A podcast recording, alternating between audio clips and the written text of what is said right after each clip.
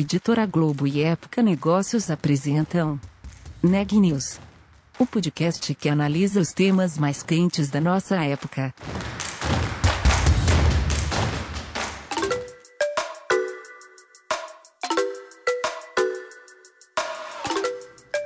Olá, eu sou Marisa Dangil de Época Negócios e você está ouvindo mais um episódio do Neg News, nossa série de podcasts sobre como navegar e liderar em tempos de certeza. Especialistas projetam que a humanidade chegará a 10 bilhões de pessoas até 2050. Esse dado tem feito os fabricantes de carne buscarem alternativas para a produção do alimento.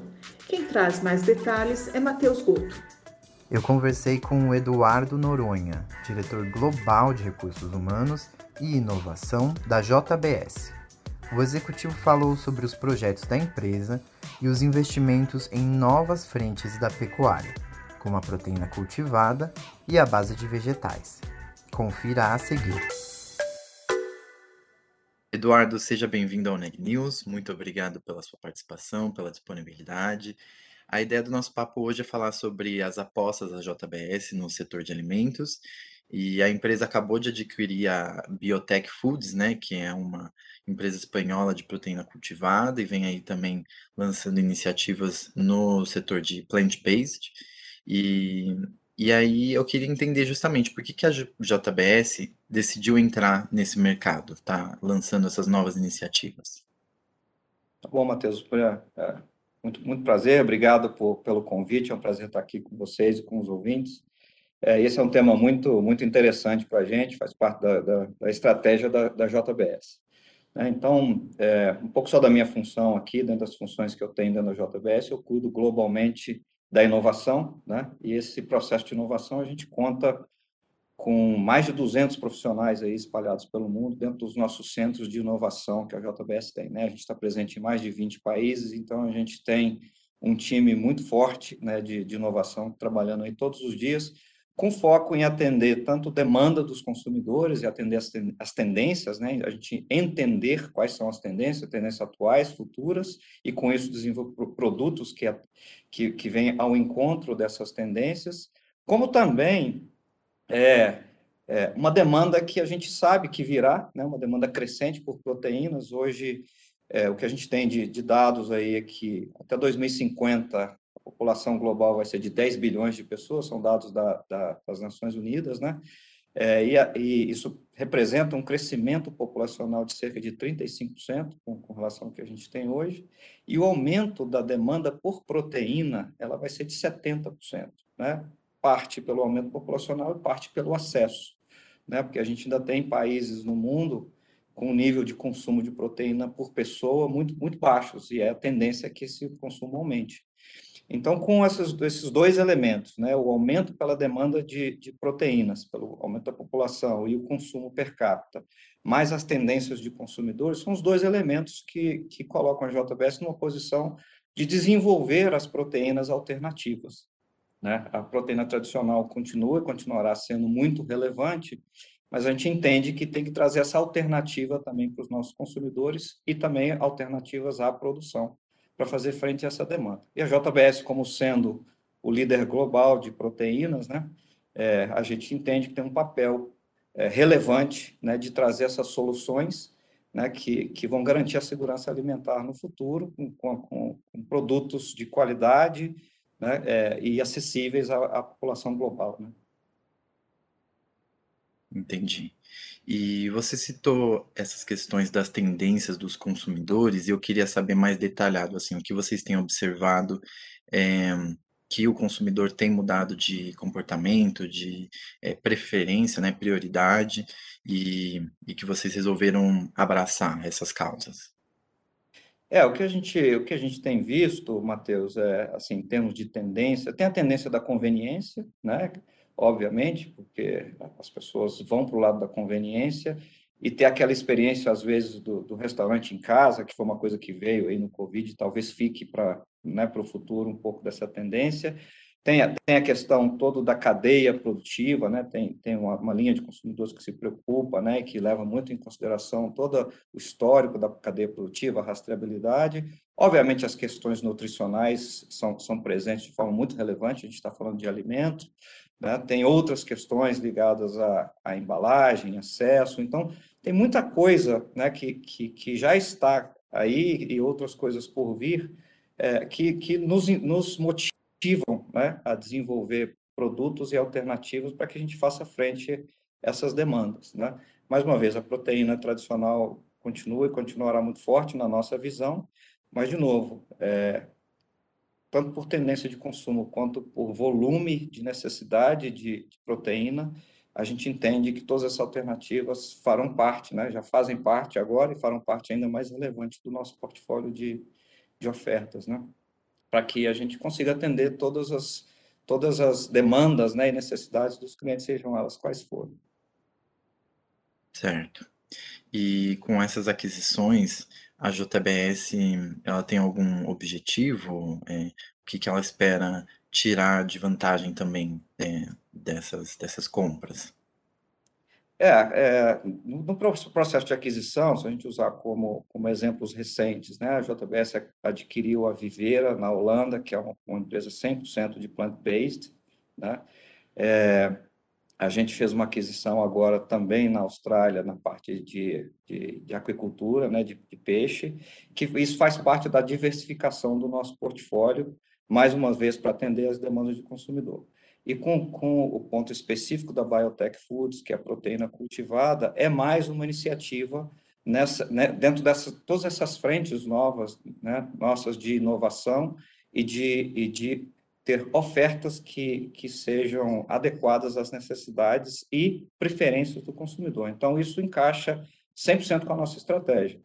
E do port mesmo portfólio atual, como eu mencionei, a gente tem aí no mundo mais de 200 pesquisadores que trabalham tanto focados nas questões regionais quanto em questões globais de forma colaborativa para desenvolver e acelerar ou acelerar o desenvolvimento de produtos é, que de novo venham atender essas demandas de consumo e o volume futuro. Sim. E, e vocês também vão lançar um centro de pesquisa e desenvolvimento em proteína cultivada. E eu queria saber o que, que vocês esperam é, desenvolver nesse centro. Claro, claro, isso é uma, um, um ponto muito relevante para a gente. Então, dentro, dentro das proteínas alternativas, a proteína cultivada é um dos pilares nas proteínas alternativas. Né? Do jeito que a gente divide aqui, a gente tem o plant-based, né, que é as proteínas à base vegetal, tem toda a parte de proteína fermentada e a carne cultivada, ou a proteína cultivada. Então, dentro da proteína cultivada, a gente tem duas frentes. Uma foi a aquisição do controle da Biotech Foods na Espanha. A gente vai investir mais de 40 milhões de dólares para construir a primeira fábrica em escala industrial de proteína cultivada. A expectativa é de estar pronta, operacional, é, no início de 2024. E o, a segunda iniciativa dentro da proteína cultivada é a criação desse centro de pesquisa, desenvolvimento e inovação no Brasil, né? é, que a gente vai ter um investimento também bastante significativo, cerca de 60 milhões de dólares nos próximos cinco anos, que vai desde a construção de um laboratório, fábrica piloto é, e uma infraestrutura para desenvolver inicialmente a proteína cultivada, mas não será somente isso. Né? Esse centro de pesquisa e desenvolvimento vai ter um escopo ainda maior. Mas, inicialmente, a prioridade é a proteína cultivada, porque a gente acredita né, que é, a tecnologia foi desenvolvida, que vem sendo desenvolvida há muitos anos, chegou num nível de maturidade que agora faz sentido, né? a gente acredita que ela é escalável, então a gente quer ter essa, esse conhecimento também dentro de casa e, e procurar alternativas tecnológicas dentro da, da proteína cultivada. Então, vai ser um, um centro que vai é, nos apoiar né, a, no, na, na, aceleração do desenvolvimento de tecnologias. Porque, como a gente sabe, todo o processo de inovação, né, a gente vê isso como um funil, né, você tem 100 ideias, do outro lado, às vezes, sai um produto, né, porque é um processo de, de escolha e seleção. Né? Então, nas proteínas alternativas, tem várias tecnologias que estão sendo pesquisadas, então a gente também entende que a gente, é, é, colocando recursos é, é, de gente e de infraestrutura, a gente consegue acelerar né, o desenvolvimento a maturidade dessas tecnologias.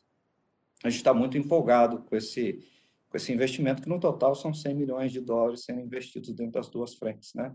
entre o Centro de Pesquisa no Brasil e o investimento na Biotech Foods na Espanha. Uhum, entendi.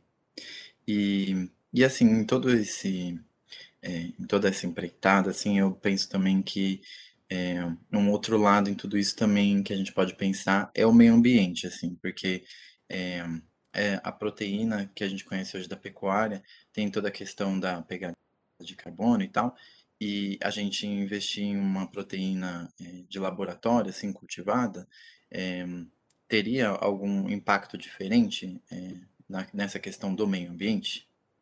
É, esse é, esse é um ponto muito, muito relevante, Matheus. Então, acho que a gente tem que separar isso em, em duas, duas, duas perspectivas, né? Uma é a, a, pecuária tradicional do jeito que a gente conhece, né? E você citou que tem uma pegada de carbono que já é conhecida, né? E que, mas que na nossa visão é, é possível ser carbono neutro, por isso a gente fez o nosso compromisso, inclusive, né, no início desse ano com 2040, independente de desenvolvimento de outras tecnologias. Então, a pecuária tradicional, ela é absolutamente viável e pode ser neutra ou até negativa é, é, em termos de pegada de carbono. Né? E a gente tem trabalhado muito, investido muito sobre este aspecto. Né? A carne cultivada, a proteína cultivada, ela tem uma, uma pegada de carbono diferente. Né?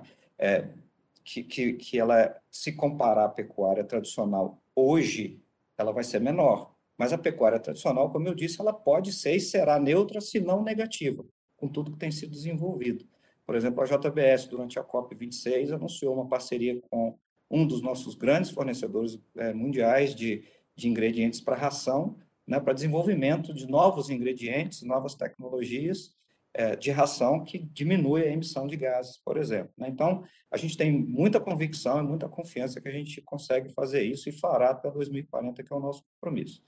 Então, assim, a principal motivação nossa na proteína cultivada não é necessariamente essa. Como eu disse, né, a gente tem uma expectativa de crescimento da demanda por proteínas de 70% até 2050. Né? Então, a gente precisa ter essas ofertas adicionais, né, com, com modelos de produção alternativos para fazer frente tanto à demanda, para garantir segurança alimentar desses 10 bilhões de pessoas que a gente vai ter no planeta, como também tendências de consumo, porque haverão pessoas, já existem pessoas que vão preferir esse tipo de proteína vindo com essa origem. Então, a gente, como fornecedor mundial, global de proteína, de alimentos, né, a gente quer é, ter toda essa oferta para seja qual for a necessidade do nosso cliente. Entendi. É, bom, e falando assim de uma forma geral nessas novas iniciativas da JBS é, de proteína alternativa, né? Tem alguma outra oportunidade que a empresa vê nesse, nesse setor que vale investir ainda? É, algum, algum potencial dentro desse mercado? Ah, existe, existe, existe um potencial ainda muito grande. Esse é um mercado ainda novo, né, que representa um percentual muito pequeno do consumo de proteínas globalmente.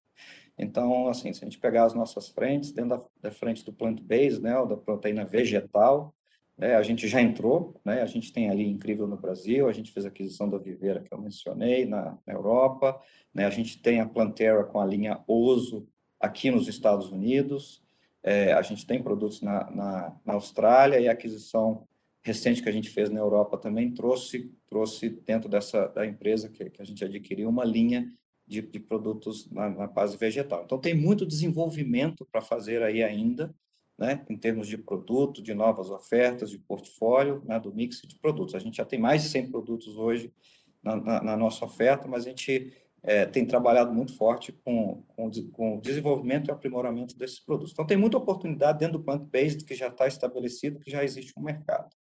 A carne cultivada, a gente falou, ela, a proteína cultivada é uma tecnologia que ainda está em fase de desenvolvimento, mas a gente acredita que em alguns anos já vai estar é, disponível para os consumidores. E tem uma terceira frente, que é a proteína fermentada, que é um processo que já existe há muitas décadas, mas ele foi pouco desenvolvido. Então, é, existe ainda um caminho bastante grande e promissor dentro da proteína é, fermentada. Né? Existem alguns poucos produtos no mercado, é, a gente tem alguns ingredientes que a gente usa de proteína fermentada, mas não como a principal fonte de proteína de alguns dos nossos produtos. Né? Por exemplo, aqui nos Estados Unidos, é, nosso, os nossos produtos da Planterra, que é a linha Oso, eles têm uma parcela de proteína fermentada, mas é um componente, não é o principal. Então, a proteína fermentada, é, a gente também tem investido bastante e vem, é, no futuro, é, é, produtos com, com, com essa base proteica também.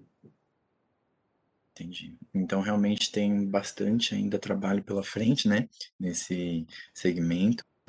E, e eu queria saber, assim, olhando para o futuro, o que, que a JBS é, pretende explorar é, e de que forma, assim, tem mais aquisições pela frente, pretende é, fechar parcerias, o que, que o futuro guarda para a JBS nesse sentido?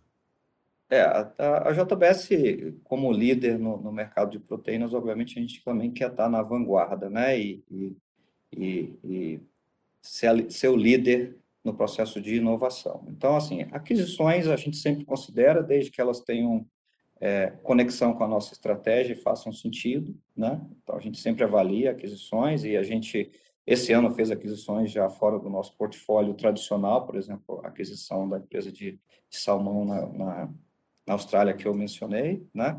Então, assim, é, aquisições sempre estarão na pauta da companhia, desde que tenham, tenham, façam sentido estratégico, e a gente tem muitas frentes de desenvolvimento na parte de inovação, eu acho que esses últimos passos que a gente divulgou para o mercado na, na, na, questão da proteína cultivada, eu acho que é um exemplo bastante forte disso. Então, a gente está atento né, ao que está acontecendo, às tecnologias. Só dando um exemplo de novo da proteína cultivada, a gente vem acompanhando o desenvolvimento dessa tecnologia há cerca de três anos. Né? E há um ano atrás a gente entrou muito mais detalhado sobre esse, sobre esse aspecto, porque a gente viu que a tecnologia já, já tá, estava no nível de maturidade que fazia sentido a gente estar ainda mais próximo.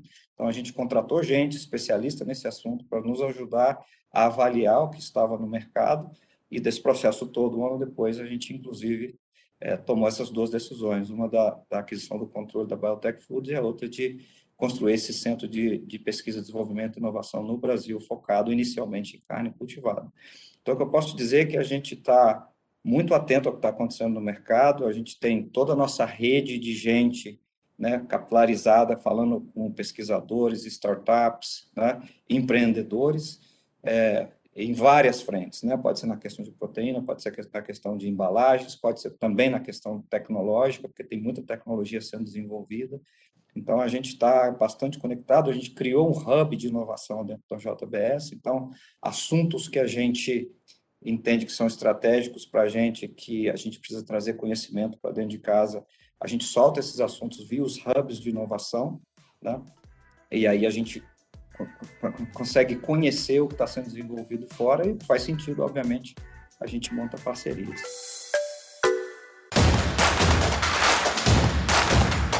Esse podcast é um oferecimento de Época Negócios. Inspiração para inovar. Não deixe de conferir nossos outros podcasts. Presidente Entrevista Presidente. The Office. E os negócios da nossa época. Ouça, acompanhe, compartilhe. Vamos fazer deste podcast o nosso ponto de encontro.